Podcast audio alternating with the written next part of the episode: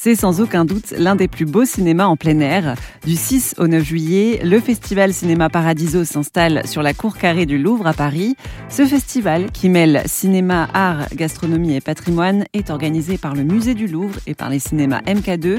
Une bonne façon de célébrer le cinéma, la musique et l'art. Elisha Karmitz est le directeur général des cinémas MK2. Alors ce festival est né il y a dix ans. À l'origine, il se situait sous la nef du Grand Palais et l'idée d'origine était d'hybrider l'expérience du cinéma avec euh, toute une série de domaines qui me passionnaient dans ceux de la culture, donc le cinéma avec la musique, avec la gastronomie, mais aussi avec l'art. En 2019, euh, on est passé de la nef du Grand Palais à la cour carrée du Louvre, où ce sera maintenant notre quatrième édition. Pour faire écho avec l'exposition Naples à Paris, le Louvre invite le musée de Capodimonte.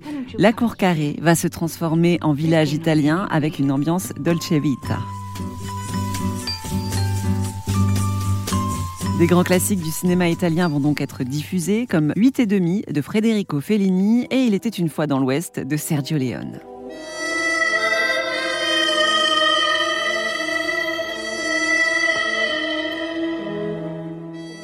Le festival Cinéma Paradis, c'est aussi de la musique avec un DJ set de l'artiste Buzipi, dont le label Headbanger fête cette année ses 20 ans. Il y aura également un concert de Corinne et un spectacle de Madame Arthur.